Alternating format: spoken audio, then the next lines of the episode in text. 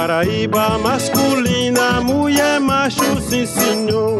Você sabia que um dos maiores vencedores da história do Flamengo é paraibano natural de João Pessoa? Léo Vergildo Lins da Gama Júnior, simplesmente conhecido por Júnior, foi campeão pelo Flamengo em 80, 82 e 83, além de 92 títulos brasileiros e também campeão das Américas em 81 e ainda nesse mesmo ano campeão mundial. Ele também disputou as Copas de 82 na Espanha e 86 no México. Ele encerrou a carreira aos 38 anos no ano de 1993 e atualmente desenvolve a função de comentarista esportivo da Rede Globo. Destacamos Júnior, paraibano de João Pessoa. Stefano Vanderlei para a Rádio Tabajara, uma emissora da EPC, empresa paraibana de comunicação.